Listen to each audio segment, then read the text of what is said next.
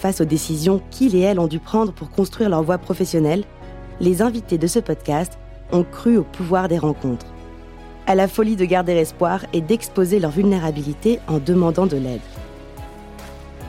Des personnages inspirants qui, sans peur et sans phare, nous racontent leur parcours, les doutes et hésitations, et les rencontres qui un jour se sont transformées en opportunités. Je suis Philippine de Saint-Exupéry. J'ai moi-même eu plusieurs vies. J'ai été comédienne et réalisatrice, prof de sport. Je suis maintenant coach et l'une des conceptrices du parcours chance. Et j'ai le bonheur de partager ces conversations avec vous. Vous écoutez Chance, le podcast qui défend l'égalité des chances professionnelles et la liberté de faire en sorte que son passé ne dicte pas son futur. Pour cet épisode, je suis heureuse d'accueillir au micro du podcast Chance Alexandre Dana, président et cofondateur de la société Live Mentor, qui accompagne les entrepreneurs à donner vie à leurs projets et à réussir à vivre de leur activité. Alexandre revient sur son parcours et nous raconte comment il a réussi à devenir cet entrepreneur à succès. Mais au-delà du succès, Alexandre témoigne aussi dans cet épisode de ses deux burn-out qu'il a traversés en 10 ans et pourquoi le sujet de la santé mentale est fondamental aujourd'hui. Bonsoir Alexandre et merci beaucoup d'avoir accepté notre invitation pour ce podcast. Bonsoir et merci beaucoup pour euh, de m'avoir accepté, de m'avoir invité. On est en fin de journée, hein, ça va peut-être se sentir dans mes réponses. Euh, j'ai des petits yeux, tout fatigué, le week-end fut long, mais on va y aller quand même. bon, au top. Est-ce que tu pourrais commencer par nous raconter qui tu es, euh, si tu en as envie, à quoi ressemblait ton enfance et nous raconter ton parcours et comment tu es arrivé à devenir cet entrepreneur à succès que tu es aujourd'hui. Alors on pourra peut-être s'interroger ensuite sur la la définition de ce qu'est un succès. Tout à fait. Euh, moi, je suis un enfant qui a été plongé dans les histoires. Donc, ma, la première histoire euh, fondatrice de ma vie, ça je l'ai compris récemment avec une thérapeute, euh, c'est d'avoir dû euh, inventer, euh, dessiner dans ma tête, euh, imaginer l'histoire de ma maman, parce que moi, ma mère, euh, je ne l'ai connue que dans un rôle de maman au foyer, et avant elle était artiste de cirque, elle était trapéziste, ah oui, était trapéziste volante, trapéziste aérienne au cirque Grus, au cirque Bouglione, au cirque Zavata. Mais elle a arrêté cette activité euh, peu avant euh, d'être enceinte de moi. Et donc euh, j'en ai évidemment beaucoup entendu parler parce qu'elle me, partageait ce qu'elle avait, enfin, ce qui avait constitué dix années, plus de dix années de sa vie, mais je n'ai pas pu la voir sur scène. J'ai pas pu, j'ai jamais vu ma mère sur un trapèze, et on est assez rarement allé au cirque ensemble. Donc je pouvais voir des photos, je pouvais entendre des récits, mais au final euh, c'était à moi dans ma tête d'imaginer euh, le film, de d'écrire l'histoire. Et de la même manière, mon père, lui, euh, m'a beaucoup raconté quand j'étais enfant l'histoire du départ d'Égypte. Ma famille paternelle vient d'Égypte et sont fait expulser par Nasser. Euh, et donc j'ai été baigné dans le récit du départ avec les huit valises qu'il fallait remplir, avec la huitième et dernière valise dans laquelle on a mis tout ce qui était un peu précieux et on avait demandé au, aux douaniers de pas l'ouvrir. Euh, pour euh, avoir quand même quelques euh, quelques possessions matérielles à l'arrivée en France. Et puis voilà, c'est arrivé en France dans un tout petit appartement à Agnières et un changement de de cadre de vie et de de moyens assez, assez, fort pour ma famille paternelle. Donc beaucoup d'histoires voilà durant mon mon enfance et c'est vrai qu'aujourd'hui moi j'adore j'adore écrire des histoires, j'adore écouter des histoires, j'adore raconter des histoires. Je pense que ça explique pourquoi j'ai développé Live Mentor euh, avec euh, autant d'importance donnée au contenu. Euh, on a créé d'abord cette newsletter qui est devenue la newsletter de référence sur l'entrepreneuriat en France. et puis on a créé un magazine, qui s'appelle Odyssée, qui est un magazine papier qu'on sort tous les deux mois.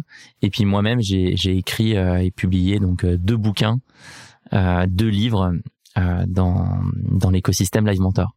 Ouais, les deux livres qui sont, si je les cite, la méthode Live Mentor en 12 étapes et entreprendre et surtout être heureux, c'est ça hein? Voilà, donc le premier effectivement c'est la méthode Live Mentor que j'ai fait euh, aux éditions Albin Michel, euh, 12 étapes pour découvrir euh, l'entrepreneuriat et passer de l'idée euh, à un projet rentable. Donc c'est dans ce livre qu'on décortique, qu'on analyse la méthode euh, qui compose nos formations, euh, la méthode qui, qui, est utilisée par nos mentors euh, durant l'accompagnement des individus, euh, des créateurs et des créatrices d'entreprises qui suivent une formation Live Mentor. Toutes nos formations ont lieu en ligne, mais toutes reposent sur l'accompagnement par un mentor. Et le deuxième livre aux éditions Erol, euh, j'ai voulu aborder le thème du burn-out chez les entrepreneurs en essayant de creuser les causes spécifiques du burn-out chez cette population-là, les entrepreneurs, en disant que tout ce qui était écrit sur le burn-out collait en fait aux problématiques des salariés. Euh, le manager euh, toxique, euh, l'organisation où tout le monde se sent un numéro parmi d'autres, où on a l'impression d'être déconnecté de la valeur créée, le, manque de sens, le manque d'alignement, ce sont des causes de burn-out qui sont très valides chez les salariés elles sont un peu différentes chez les entrepreneurs, mais ça ne veut pas dire que les entrepreneurs ne font pas de burn-out euh, euh, pour le moins. Oui, d'ailleurs, tu dis cette phrase, euh, il me semble que je te cite en disant ça, le développement d'un projet n'est efficace que s'il est aligné avec la personne qui le porte, euh, ce qui est une conviction qu'on partage profondément chez Chance. Hmm. Justement, est-ce que tu pourrais m'en dire un peu plus bah, sur tes convictions, la pédagogie qui sous-tend le projet Live Mentor? Alors, ce qui, la pédagogie derrière Live Mentor, euh, c'est que qu'entreprendre est au fond un chemin vers soi, euh, une manière de réaliser ce que Jung appelait le processus d'individuation, euh, une manière de découvrir qui on est vraiment. C'est pour, pour cela que l'acte d'entreprendre, c'est un acte qui fait peur, qui nous confronte à nos pires démons, euh, ou et qui, et qui provoque certaines crises, le syndrome de l'imposteur, la peur de l'échec, euh, l'anxiété récurrente. Mais au fond, si on réussit à regarder ces peurs-là, on voit que derrière, il y a un terrain d'épanouissement personnel qui est absolument incroyable. Et donc c'est pour ça que notre pédagogie ne repose pas sur un modèle unique de réussite, mais sur l'accompagnement de chaque créateur et chaque créatrice vers son modèle de réussite à lui ou à elle. Et ça, c'est vraiment notre notre pilier principal. Nous, on accompagne nos entrepreneurs pour que leur entreprise soit rentable, mais surtout pour que ces entreprises trouvent leur chemin de développement. Pour certains entrepreneurs, ça va être euh, de rester seul, de travailler que deux jours par semaine, euh, de pouvoir piloter leur activité depuis n'importe où géographiquement, et, ça leur va très bien. Et c'est tout aussi euh, légitime que une autre vision entrepreneuriale qui consisterait à vouloir euh, ouvrir un lieu physique, euh, recevoir du public, euh, avoir un, deux, trois employés. Et, et là, je donne deux exemples. En fait, je pourrais en donner autant que d'entrepreneurs que nous avons formés mmh. depuis 2016. Et toi, ton ton modèle, c'est c'est quoi? À toi, Alexandre, en tant qu'entrepreneur? Moi, mon premier modèle, c'est une entreprise qui dure. je pense que c'est vraiment ce que j'ai compris après dix ans à entreprendre. Moi, j'ai j'ai planté mes deux premières boîtes. Le parcours de Live Mentor a été très difficile durant les premières années.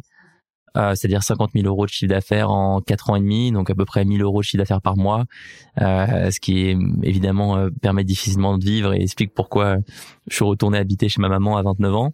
Euh, puisque je pouvais plus payer le loyer de chez moi et je pense que, que durant ce parcours j'ai compris que ce qui comptait pour moi c'était pas d'aller lever 500 euh, millions d'euros ou de d'introduire la boîte en bourse ou de la euh, de la vendre à un prix très élevé. Moi, ce qui ce qui m'importe aujourd'hui, c'est et ce dont je suis euh, ce dont je suis fier et ce que je veux conserver, c'est la durabilité de Live Mentor. C'est d'avoir une entreprise qui crée des programmes de qualité, qui soigne sa communauté, qui soigne sa réputation et qui je l'espère, pourra être là pendant encore plusieurs décennies ou plusieurs siècles. C'est pour ça que je suis très inspiré par les entreprises japonaises. Euh, il y a une statistique qui est assez étonnante, c'est euh, euh le, taux euh, d'entreprises millénaires, d'entreprises qui ont plus de 1000 ans. Eh bien, ce taux, il est très élevé au Japon. C'est le Japon qui possède le plus euh, d'entreprises millénaires. D'accord. Et euh, j'avais découvert ça euh, via un article du New York Times euh, durant le Covid, euh, qui alertait les entreprises américaines en leur disant mais en fait vous, attention, les niveaux de, de, de, trésorerie des entreprises américaines sont très fragiles. les entreprises américaines, elles n'ont pas cette culture de la précaution, de la prudence. À l'inverse, les entreprises japonaises, elles ont cette précaution, cette prudence. le souci numéro un d'un japonais, c'est de léguer son entreprise à ses descendants ou à quelqu'un d'autre, mais il y a cette, cette cet ancrage culturel de la résilience. Et ça s'expliquait enfin ça, ça, c'était très bien expliqué dans l'article par le contexte géographique du Japon. Le fait qu'il y a des typhons, il y a des tremblements de terre, c'est une île le Japon, enfin c'est même plusieurs îles, et donc il y a, il y a une, un risque naturel euh, qui justifie cette précaution et cette prudence. Moi je trouve ça, je trouve ça magnifique en tout cas comme vision entrepreneuriale, euh, le fait de durer. Comment comment t'as fait pour passer de cette fameuse étape où il y avait 50 000 euros de chiffre d'affaires euh, en quatre ans où tu as dû retourner vivre chez ta maman. D'ailleurs, merci pour ce partage honnête. D'ailleurs, j'en profite pour te dire que moi aussi, quand j'ai monté ma, ma, mhm. boîte, je suis repartie vivre chez mes parents. Ça fait du bien qu'on en parle et qu'on n'ait pas honte, tu vois, de se dire qu'il y a des déboires financiers parfois. Dans, le même lit, dans le même lit dans lequel j'avais grandi, le même qui était, qui était devenu trop petit d'ailleurs. Ta chambre d'adolescent, quoi. même d'enfant, je me souviens ah que mes pieds sortaient du lit et c'était assez pénible. et donc, comment t'es passé de, de cette étape-là à bah, aujourd'hui euh, Scale Live Mentor avec euh, une entreprise florissante quoi en fait. Alors il y a eu plusieurs étapes mais il y en a eu plein mais je, je pourrais je peux résumer euh, avec trois étapes. Donc la, la première on est en février 2016 et je passe par mon premier burn-out d'entrepreneur. On va en parler de ça aussi d'ailleurs. Ça c'était donc quatre ans et demi après le lancement de l'entreprise. Mm-hmm. Et là, je réalise que la mission de l'époque de l'entreprise n'est pas du tout alignée avec qui je suis. Et à l'époque, Live Mentor, c'est un, site euh, de petites annonces d'une certaine manière où euh, on peut trouver des profs sur tous les sujets. Et moi, je me rends compte que s'il y a bien une chose que je fais depuis euh, que je suis majeur, en fait, c'est donner des cours, c'est de construire des pédagogies. Et donc, je décide de changer de modèle et de recréer un service, une nouvelle proposition autour de une seule formation euh, pour commencer, que je vais créer moi-même de A à Z. Je vais me remettre en mode artisan et je vais faire euh, au final ce que euh, ce que je sais faire le mieux, à savoir enseigner, transmettre, former, alors qu'à l'époque, je me répétais tout le temps qu'il fallait que je m'occupe des finances de l'entreprise, ou que je m'occupe de la communication, ou que je m'occupe du développement du site internet. J'avais même appris à coder. Et en fait, ça ne servait à rien, ça servait absolument à rien. C'était, c'était pas du tout en plus ma ma force. Ma, ma force c'était la pédagogie. Et donc premier virage, voilà, ce changement d'activité. Deuxième virage, euh, fin 2017, début 2018, je m'associe avec euh, celle qui est aujourd'hui euh, la directrice générale de Live Mentor, donc Anaïs Preto. Anaïs, on était amis, je la, je la connaissais depuis depuis plusieurs années. Et cette association, elle a, elle a tout changé pour nous parce que elle a déjà Anaïs est extrêmement talentueuse, elle a apporté énormément de compétences à l'entreprise, mais surtout, il a commencé à se mettre en place entre nous la, la, plus belle chose qui peut se passer dans un duo d'associés, savoir de du soutien mutuel, de l'émulation mutuelle et la, la, capacité à se découvrir grâce à l'autre. Et je, je, je crois pouvoir dire aujourd'hui que Anaïs m'a aidé à mieux me connaître, à mieux comprendre mes forces, à piloter l'entreprise différemment et je, et je crois aussi pouvoir dire que je l'ai aidé à, faire la même chose en retour. Et au début, c'est des c'est des apprentissages euh, qui ne disent pas leur nom que mais, on s'est fait accompagner par des coachs régulièrement euh, et à chaque fois ça ça nous a permis de de mieux nous connaître et de de mieux nous épauler dans cette aventure euh, euh d'associés. Ça n'a pas tous les jours été facile, on a eu beaucoup d'engueulades, beaucoup de crises euh, surtout au début mais, euh, mais on a tenu bon et c'est vraiment une, je pense évidemment un élément décisif dans la transformation de Live Mentor, mais c'est surtout un élément qui moi me, me réjouit à titre personnel euh, énormément. Et le troisième élément, euh, ensuite, ben, c'est c'est l'équipe. Hein. C'est vraiment euh, d'avoir des personnes. Euh, on est une petite centaine aujourd'hui dans dans l'aventure Live Mentor et je pourrais citer euh, bah, toutes ces toutes ces personnes là mais je pense euh, je pense notamment aux personnes qui sont là maintenant depuis trois ans quatre ans cinq ans et qui euh, se sont emparées de la culture se sont emparées de la mission se sont emparées de la vision et la construisent indépendamment en fait de manière très organique. Ça c'est ça vit tout seul.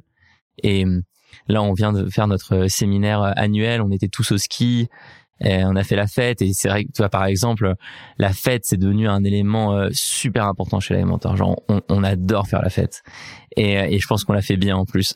tu t'es même un peu abîmé la cheville, je crois, non, en dansant. ah ouais, en plus je moi je donne je donne tout, mais euh, je pense que c'est c'est ce qui est assez beau quand tu es une entreprise de développement personnel, c'est que tu ouvres un espace pour que chaque personne de ton équipe aille aussi chercher son propre développement personnel et se sente euh, se sente la, la possibilité de s'exprimer pleinement euh, dans le cadre de l'entreprise. Ouais, les coordonnées bien chaussées quoi en fait. Euh, oui, avec avec euh, avec tout avec aussi tous les euh, tous les effets miroirs et toutes les euh, contraintes culturelles d'être une entreprise qui ouvre cet espace. Il y en a plein, euh, mais on, on reviendra pas en arrière en tout cas. Parce que dans ton, ton, livre, tu dis que pour chaque personne qui devient indépendante, il y en a 10 qui ne sautent pas le pas. Mm. Euh, et tu donnes donc ces fameux 12 grands conseils. Là, j'ai noté dans ce que tu viens de dire, se recentrer sur son cœur de compétence, bien choisir son association, se faire accompagner pour grandir, euh, notamment par des experts, des professionnels, euh, et également euh, l'équipe euh, de qui on s'entoure. Est-ce que tu verrais d'autres grands conseils comme là qui, que tu aimerais bien repartager nos auditeurs? Je, je, peux en parler parce que c'est d'actualité dans dans ce qu'on fait en ce moment depuis 2016, on se rend compte chaque année que plus l'entrepreneur se connaît, euh, plus il ou elle va être efficace. Donc c'est pour ça que là, en janvier, on va sortir une formation avec le philosophe français Fabrice Midal, mm-hmm. qui a notamment publié le livre Foutez-vous la paix, qui a publié un super livre sur l'hypersensibilité. Qui a... bon, je, je vais pas faire toute sa bibliographie parce qu'elle est immense, mais on publie un, une formation euh, intitulée Les cinq portes des entrepreneurs qui est inspirée de son dernier livre euh, Les cinq portes, qui est un test de personnalité mais qui qui, moi m'a bouleversé, que j'ai trouvé beaucoup plus agile euh, que d'autres que j'ai que j'ai pu tester dans le passé et qui permet, je trouve, d'avoir une grille de lecture assez fine sur comment je me familiarise avec qui je suis, comment je vais explorer différentes identités et j'ai proposé à Fabrice une sorte de traduction de ce livre aux contraintes spécifiques des entrepreneurs. Et euh, je suis super content qu'on ait qu'on ait monté ce projet ensemble. Et je, voilà, c'est pour moi c'est le message que je voulais que je peux transmettre aujourd'hui. Et si on revient rapidement sur, euh, tu as parlé d'Anaïs, ton associé, hmm. comment vous vous êtes mutuellement choisi et trouvé Alors Anaïs, elle a rejoint l'entreprise en tant qu'employée.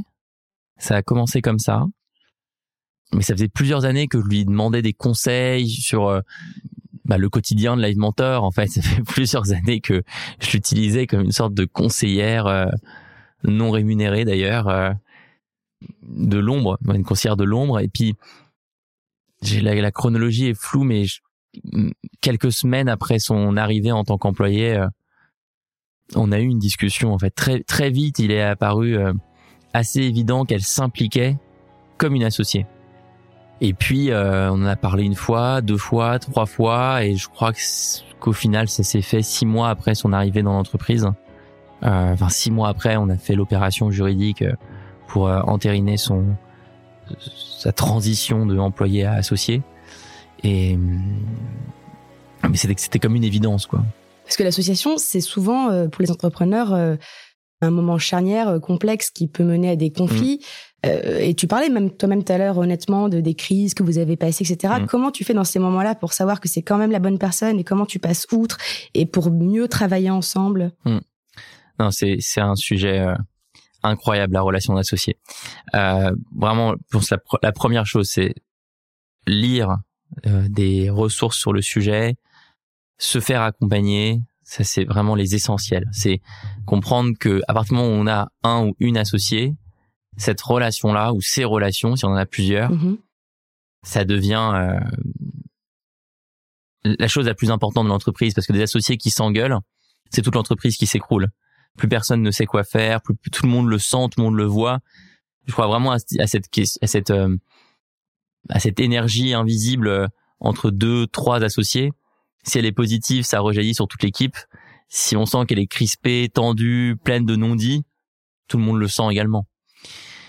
Et une fois qu'on a dit ça, euh, moi, ce que je ressens quand quand j'y quand j'y pense, quand je quand je réfléchis à la relation que j'ai avec Anaïs, je pense qu'il y a admiration, respect, amour. C'est trois euh, critères pour avoir une magnifique relation d'associé. Il faut admirer l'autre, c'est voir en cette personne des compétences qu'on trouve fantastiques, euh, des compétences, euh, des hard skills ou des soft skills, mais de voir vraiment euh, une manière de faire les choses, une manière de voir le monde où on se dit euh, c'est c'est vraiment euh, tellement différent de ce que je sais faire, de comment je fais les choses, c'est magnifique. Et typiquement pour moi, c'est la capacité qu'a Anaïs à prendre un sujet super complexe, le creuser à fond et le synthétiser euh, avec vraiment un, une, une, capacité de, de, de synthèse, une synthèse très élégante avec le, le choix des, des bons mots, euh, là où moi j'ai euh, tendance à être dans un ressenti, dans une approche euh, où je ressens les choses plus que je ne les réfléchis, plus que je ne les pense. Ensuite, donc le, le respect, donc à savoir respecter euh, les, les choix de mon associé, comprendre que c'est un parcours extrêmement intense pour moi, mais pour lui ou elle aussi. Et donc, lui laisser son laisser son espace, lui laisser sa, sa zone de folie, lui laisser lui laisser euh, ses démons aussi. C'est ça c'est ça le vrai respect en fait, c'est accepter euh, la part euh, d'impondérable chez l'autre, c'est accepter la part qui nous énerve, c'est accepter la, la part d'ombre comme comme dit Jung. Et et enfin l'amour qui est on a on a publié d'ailleurs un numéro d'Odyssée dessus, hein, la place de l'amour dans dans l'entreprise. Mmh. avec un, un, grand entretien Fabrice Midal. Euh, ça pour moi c'est essentiel, c'est vraiment ce sentiment qui nous dépasse où on veut le bien pour l'autre. c'est c'est essentiel dans une euh, relation d'associé. Et tu penses qu'il y a un tabou autour de ça, justement, les relations, enfin l'amour en fait au travail, euh, l'amour avec ah un grand A, tu vois, euh, de genre euh, c'est niaiseux, l'amour n'a pas sa place. c'est quoi ce tabou? En fait, c'est exactement ce dont on traite dans ce dans ce numéro du magazine parce que on est parti du même point de départ que toi. C'est un sujet qui est totalement tabou parce qu'on a une conception erronée de l'amour. on, on oublie qu'il y a euh, déjà chez les Grecs trois formes d'amour, donc euh, Eros, Agapé et euh, l'amour philae, je sais, je, je je le prononce peut-être mal, mais tu as cet amour vraiment de, de l'ordre de l'affection, de la camaraderie. Tu as l'éros qui est le désir érotique, la passion, et puis tu as l'amour universel. Donc déjà comprendre qu'il y a plein de formes d'amour différentes et et ne pas avoir peur euh, de l'exprimer. Et c'est vrai qu'on est dans une dérive complètement productiviste euh, de l'entreprise avec euh, certaines boîtes qui ne tournent qu'autour des fonctions, des scorecards, des OKR, des objectifs, de la mesure de la performance, où on, transforme l'humain dans une sorte de robot moderne. Et ça laisse très peu de place à l'amour. Et ça, ça marche tant que les résultats économiques sont là. Dès que les résultats économiques sont plus là ça explose complètement et ça explique pourquoi il y a autant euh, d'entreprises qui coulent à cause d'un désaccord entre associés. Et ça, moi qui suis mentor d'entrepreneurs et qui suis à la tête euh, bah, du premier organisme de formation de France sur cette population, les entrepreneurs, je, j'en vois passer tous les jours. Je crois que c'est une des premières raisons d'ailleurs. De... C'est une des premières raisons. J'en vois passer tous les jours des entreprises qui se qui, qui finissent au tribunal de commerce à cause d'un désaccord entre associés. Et euh, ce désaccord, il peut être soigné, il peut être traité à partir du moment où on y met la bonne intention. Et ça, par exemple, cette valeur de l'amour, euh, comment est-ce que toi tu l'infuses, comment est-ce que vous l'infusez au sein de Live Mentor? Est-ce que c'est à travers, par exemple, des événements comme les séminaires? Est-ce que c'est, euh, je sais pas, des formations sur la communication non violente? Je dis n'importe hmm. quoi, hein, mais tu vois concrètement. Alors, je t'ai parlé de la fête, qui est un beau sujet.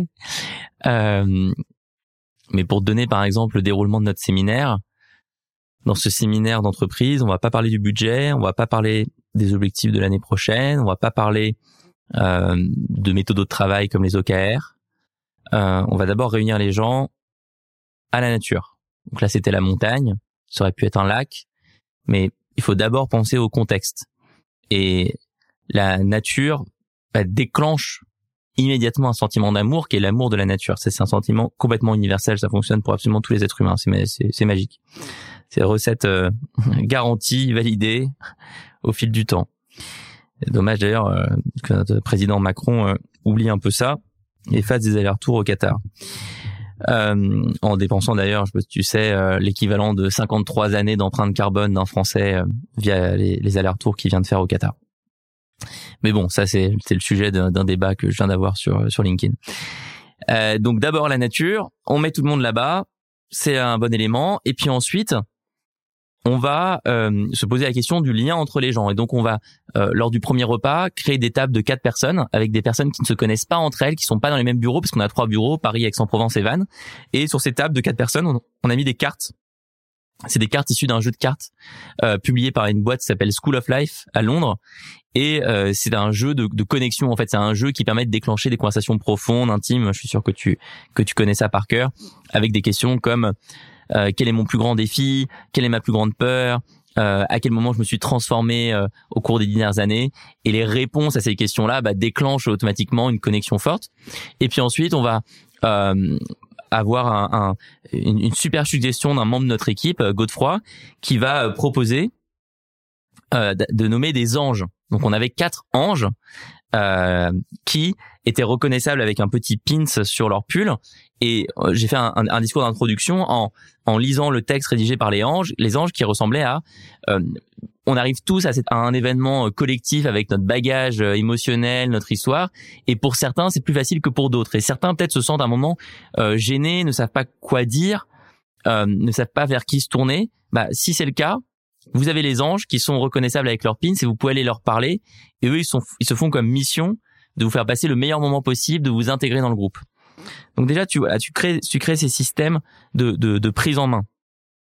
Et puis, on, on a ensuite euh, animé des ateliers euh, un peu surprenants. Moi, j'ai fait un atelier euh, de scan corporel, qui est un atelier qui permet euh, euh, de, de, sentir comment on se sent dans notre corps à un moment T, qui est un, exercice que qu'on peut faire tous les jours. Enfin, que moi, en tout cas, je, je fais tous les jours. J'aurais proposé exercices de de souplesse pour en, en partant de, de, de, de constats simples qui sont que bah on est une entreprise, donc les gens y travaillent et ce travail on n'est pas à la mine, on descend pas à, à 200 mètres sous sol, mais on est potentiellement sur un ordinateur toute la journée, courbé, et euh, c'est super important d'être conscient qu'il faut bouger son corps euh, régulièrement et qu'on peut le faire en travaillant debout, qu'on peut le faire en faisant des réunions en marchant, qu'on peut le faire avec des exercices de souplesse que, que, que j'ai montré. Et puis alors Godefroy, toujours toujours lui, euh, a ensuite fait une initiation à la sophrologie. Et puis ensuite on allait faire la fête. Et quand on fait la fête, on propose aux gens qui veulent de se déguiser, de se maquiller. Et on a on a tout un tas de en fait de, de, de techniques si je puis dire pour que ce soit un moment où les gens se sentent euh, vraiment super bien. Ça donne envie en tout cas de se faufiler dans votre prochain séminaire. et tant qu'on est sur ces euh, thématiques de, de bien-être, hein, puisqu'il s'agit aussi de ça, de bien-être au travail, euh, tu as évoqué tout à l'heure ton un de tes burn-out, puisque tu en as fait deux. Euh, et justement, tu as pris la parole à plusieurs reprises sur ces burn-out. Déjà, euh, comment est-ce que tu as eu le courage d'en parler? Parce que ça aussi, c'est encore un peu tabou, même si la parole se, se hmm. libère pas mal. Et ensuite, est-ce que tu peux nous en dire un peu plus? Euh, Comment j'ai eu le courage d'en parler? Euh, Moi, je, je, je, crois que là-dessus, euh, j'ai, j'ai toujours communiqué assez naturellement. Euh, je pense que Live Mentor m'a toujours donné l'espace pour en parler. Ça n'a jamais été un sujet tabou auprès d'Anaïs, auprès de membres de notre comité de direction si quelqu'un se sent mal, si quelqu'un va pas bien, on, on arrive à, avoir une parole assez ouverte là-dessus. Et ce qui m'a aussi aidé à en parler publiquement, c'est que j'en ai d'abord parlé dans notre communauté privée d'entrepreneurs, à savoir la communauté des personnes que nous avons formées, qui sont aussi entrepreneurs. C'est dans ce groupe Facebook là, euh, ces personnes, on, on, les réunit dans un groupe Facebook. C'est dans ce groupe Facebook que j'en ai parlé la première fois. Euh, parce que ce sont des personnes euh, en qui j'ai confiance, ce sont des personnes euh, que je considère comme mes pères et pas juste comme des personnes qui ont suivi nos formations. Et leur réaction et leur soutien m'a m'a conforté dans l'idée d'aller en parler en dehors. Et puis ensuite, j'ai publié cette enquête sur les causes du burn-out chez les entrepreneurs. Il y a eu tellement de réponses, il y a eu un tel élan avec 10 000 personnes qui ont répondu que je me suis senti ensuite le porte-parole de cette communauté-là. Et ça m'a donné l'énergie pour écrire le livre, euh, entreprendre et surtout être heureux. Quand tu dis ces causes du burn-out, est-ce que ce sont les fameuses six blessures dont tu parles, que je peux résumer ici La peur de l'échec, le syndrome de l'imposteur, la comparaison excessive, l'anxiété, l'obsession du détail et le traumatisme de l'échec? Est-ce que ça, ce sont des éléments préventifs sur lesquels on peut travailler euh, en amont? Oui, oui. En fait, tout, tout est vraiment parti de cette enquête, de ce sondage où j'ai interrogé euh, ces 10 000 entrepreneurs sur leur état émotionnel, leur situation, leur ressenti, et on a essayé de déterminer ensemble, voilà, ces, ces signes annonciateurs, annonciateurs, pardon. Euh, d'ailleurs, ils sont différents selon le stade de développement de l'entreprise. C'est ça qui était euh, troublant quand j'ai commencé à analyser les résultats, c'est de me rendre compte que le cap où on commence à recruter quelques employés peut générer chez l'entrepreneur une obsession du détail. Euh, parce qu'on a eu tellement l'habitude de développer la boîte seule au début, on a, on a tout fait, on était au four et au moulin, et quand il commence à y avoir d'autres personnes autour, ce qui devrait être une libération est vécu comme une contrainte, comme euh, une privation, comme euh, une comme une sorte de, de voilà de d'entrer dans un espace privé qui était l'entreprise et, et, et, on, et on supporte pas ça et on veut vérifier chaque email qui est envoyé, chaque du micromanagement un peu quoi. Et, et, et, ça peut se traduire évidemment par du micromanagement qui fait souffrir les personnes qui ont été recrutées, mais dont l'entrepreneur souffre aussi euh, lui-même. Et c'est là où après il y a des solutions qui existent, c'est tout un travail sur les différentes identités, il y a plein de euh, moi j'ai j'ai vraiment essayé dans ce livre de me faire à la fois le porte-parole de la souffrance d'entrepreneur, mais aussi le porte-parole de tous ces outils qui existent. Certains remontent à l'Antiquité, d'autres sont beaucoup plus récents, mais il y a vraiment une une quantité de, de thérapie, euh, d'outils de coaching qui euh, à disposition pour travailler à partir de ces signes annonciateurs et éviter le burn-out. Tu peux nous en citer quelques-uns de ces ouais, outils? bah, bah, Par exemple, on parlait des cinq portes de Fabrice Midal, on pourrait mentionner mm. aussi euh, Processcom, on peut, on peut parler de tout ce qui existe comme thèse de personnalité. Pour mieux se connaître. pour, mieux se connaître. Euh, on peut évoquer certaines philosophies comme le stoïcisme, on peut évoquer certains ouvrages autour de euh, comme celui de Todd Harman qui s'appelle The Alter Ego Effect autour de la notion d'identité. Comment est-ce qu'à un moment euh, je perçois que je suis enfermé dans l'identité d'entrepreneur parce que j'ai tellement travaillé pendant plusieurs années que je me définis plus que comme ça. Je ne sais pas qui je suis à part euh, le patron de mon entreprise. Je je sais pas si je suis papa, je sais pas si je suis conjoint, je sais pas si je suis citoyenne, je sais pas si je suis sportif, sportive, etc. Et donc là, il y a, y a des outils que, euh, que propose Todd Herman qui sont passionnants, les outils d'avatar notamment. Euh, C'est-à-dire outils d'avatar? En fait, l'idée est de créer un avatar autour d'une identité qu'on veut explorer. Et euh, lui, il partage euh, l'exemple célèbre de Beyoncé parce que c'est un, un, outil d'avatar qui est très utilisé par les artistes. David Bowie en avait plein et Beyoncé l'a fait avec un avatar qu'elle a nommé Sacha Fierce elle a fait une chanson autour de, de, cet avatar notamment. Euh, l'histoire de Beyoncé, c'est euh, l'histoire d'une adolescence compliquée parce qu'elle elle, vient de d'un passé, enfin d'un démarrage en tant que chanteuse de gospel dans des églises, et puis elle veut commencer à chanter des chansons plus populaires en abordant des thèmes qui sont pas les thèmes abordés dans au sein d'une église, et ça la ça la perturbait. Et ce qui l'a aidé c'est de créer cet avatar et qui a donné des attributs des qualités etc et euh, moi je trouve que cet, cet outil est, est, fantastique parce qu'il stimule notre créativité intellectuelle au bon endroit enfin en tout cas à un endroit différent là où on passe tellement de temps, on met tellement de charge mentale à se demander ce qu'on devrait faire pour notre entreprise, comment est-ce qu'on devrait la conduire, quel entrepreneur on devrait être, euh, est-ce qu'on devrait être meilleur en prise de parole, en négociation, etc., etc. Et ben là, on fait le même travail, mais sur un autre pan de sa vie. Et donc, il y a un rééquilibrage euh, très intéressant qui se fait à ce moment-là. C'est intéressant, effectivement. et puis évidemment les thérapies, euh, la psychanalyse, le MDR, l'hypnose, il y en a plein. Après, il faut accepter de dédier du temps à toutes ces choses qu'on peut considérer comme euh, non performantes, alors qu'en fait elles le mm. sont, in fine, j'imagine, euh, mm. puisqu'elles permettent euh, complètement d'éviter de se voilà, le burn-out. Et pourquoi est-ce que ces prises de parole sur le burn-out, burn-out, elles sont encore si rares?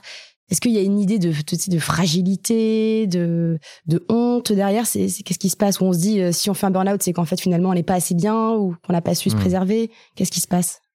C'est surprenant. Moi, je suis vraiment tombé de ma chaise suite à la publication du livre quand j'ai vu le nombre de messages privés que je recevais de la part d'entrepreneurs parfois très célèbres, très médiatiques, et qui me disaient merci Alexandre pour le livre, je suis en plein dedans, je suis en train de passer dedans, ou alors je suis passé par par le burn-out, et moi je leur répondais à chaque fois mais pourquoi ne pas en parler en fait?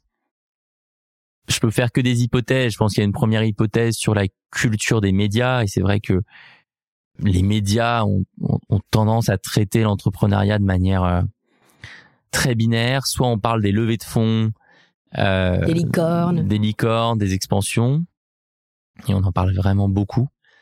Et il y a certains médias que je vais pas citer, mais qui ne parlent de l'entrepreneuriat que pour parler de ça, que à l'occasion d'une levée de fonds. Et de l'autre côté, on parle des faillites d'entreprises, on parle euh, des délocalisations, on parle des licenciements. Et, donc il y a cette opposition où euh, les, créations d'entreprises, les euh, démarrages, on n'en parle que sous l'angle des levées de fonds et des licornes.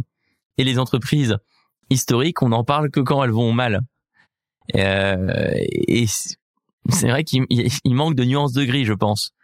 Et, et à côté de ça, ça c'est au niveau donc médiatique et au niveau de la culture entrepreneuriale elle est extrêmement influencée par euh, bah, cette, cette euh, appelle la hustle culture en, anglais, donc la, la, culture de l'acharnement, avec des personnes comme Elon Musk qui vont raconter euh, euh qu'ils prennent deux jours de vacances par an, que euh, ils ont passé Noël dans, dans leur bureau, dans leur usine de Tesla, euh, qu'ils sont allés au mariage de leur frère seulement une demi-heure en avion et qu'ils sont repartis une demi-heure après la, la cérémonie et ça, ça, je, je pense, joue beaucoup dans le fait que euh, la parole soit pas totalement libérée. J'ai l'impression que ça change quand même depuis un an. Moi, j'ai publié mon livre et après près d'un an, je trouve que ça, ça change pas mal depuis. Et toi, tes burn-out, euh, tu peux nous en parler un petit peu? Qu'est-ce qui s'est passé? Ouais. euh, Oui, tout complètement. Bah, en fait, moi, ce que, comme, comme je le raconte dans le livre, le premier, c'était vraiment le fruit de quatre, cinq premières années euh, sur Live Mentor, très difficile d'un point de vue euh, économique, mais, mais surtout d'un point de vue personnel, avec une déconnexion euh, de plus en plus forte entre qui j'étais et ce que faisait l'entreprise, ou ma place plutôt dans l'entreprise. Et le deuxième euh, burn-out, qui est venu deux ans après, l'entreprise cette fois fonctionnait, les résultats étaient au vert, mais j'étais tellement content que l'entreprise fonctionne que j'y mettais absolument tout mon énergie, tout mon temps. Et j'avais délaissé tous les autres aspects de ma vie. Et ça, je l'ai payé, euh, je l'ai payé cher euh, euh, en septembre 2018 où je me suis retrouvé dans une randonnée en Corse. Et le deuxième jour, mes genoux se sont bloqués en fait, ont on arrêté de fonctionner.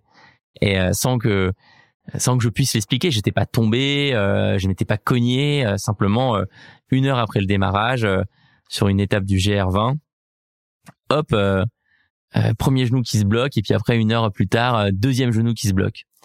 Et euh, journée horrible où je finis en rampant, on arrive à, 22 heures au, refuge. Ah, c'est terrible. Là, j'ai une vraie, vraie crise d'angoisse vers 18-19 heures quand il faisait totalement nuit, on voyait plus rien.